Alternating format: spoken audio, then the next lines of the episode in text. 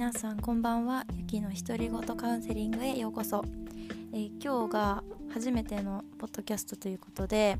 まず最初に私の自己紹介から始めさせていただきたいと思います。私は日本体育大学の体育学部健康学科を卒業しておりまして、えー、在学中に1年間ドイツのスポーツ大学ケルンというところに留学してました。で留学中は日体大の方が休学になってたので、まあ、大学生活5年間で卒業したって感じですね。で、まあ、なんでこのポッドキャストを始めたかというと、まあ、今自粛期間中で特に何もしてなくて、ま、何か新しいことを始めたいなと思った時にこのポッドキャストを友人がやってて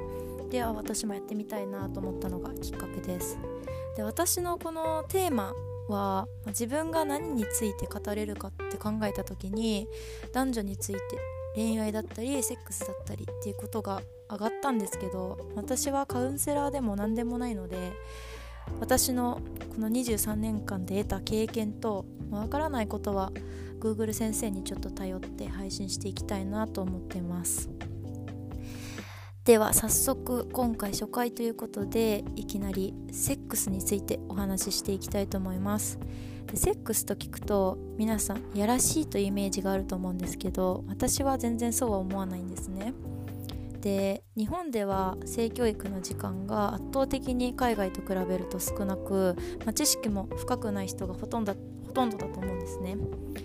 まあ、ここで正しいものというか、まあ、私自身も勘違いしていることとかもあると思うのでそれを一緒に正して皆さんのお役に立てればいいかなと思います。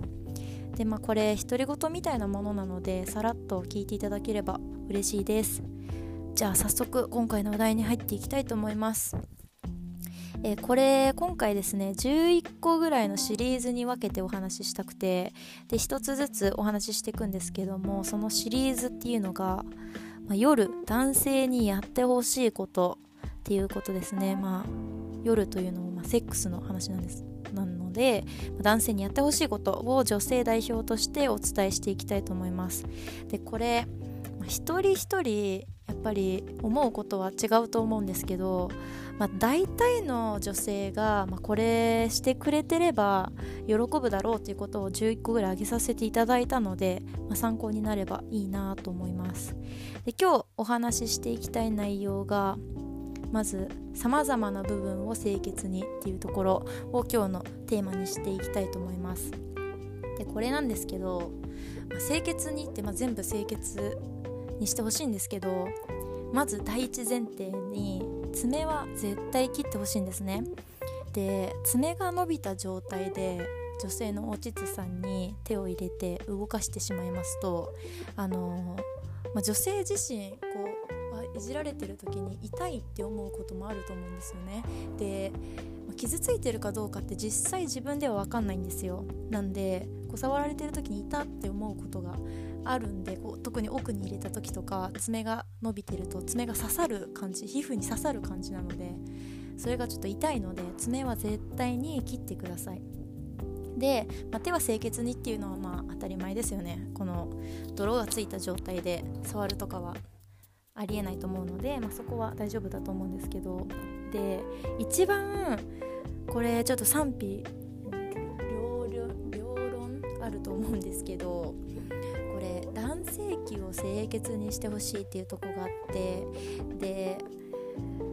の、まあ、日本の男性ってやっぱりそんなに毛をお手入れしてるってことないじゃないですか。でやっぱ一日過ごすと、まあ、何回かトイレに行ったりしてでこう排尿した後に、まあ、男性ってティッシュとあのトイレットペーパーで拭かないじゃないですか。でそのままパンツにしまうので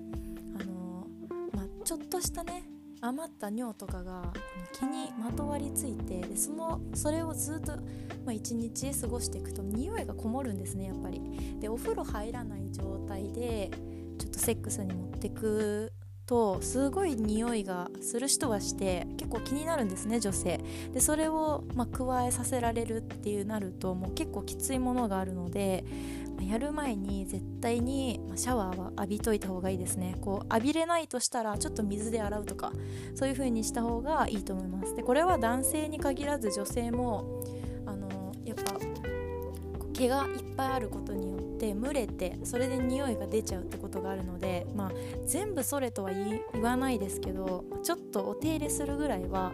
しといた方が、まあ、マナーとしていいんじゃないかなと思います。で、まあ、女性もこう舐められるのが嫌だとかそういうのあると思うんですけど、清潔にしてれば舐められても全然いいって思うんですね。こうやっぱり手でいじられるのと舌でいじられるのってこのあの触り心地この当たり心地とか全然違うのでやっぱ舌で舐められた方がすごく感じやすいと思うんですよね。なのでまあ女性も男性もその生殖器はしっかりと綺麗にしといた方があのセックスライフがいいものになるんじゃないかなと思います。でまあ今日はこんな感じで清潔にっていうところをメインにお話しさせていただいたんですけども明日はですね、まあ、次ムード作りどうやってこういい雰囲気に持っていくかっていうのをお話しできたらいいなと思ってます。では今回はここら辺でおしまいにしますね。また明日さようなら。Thank you.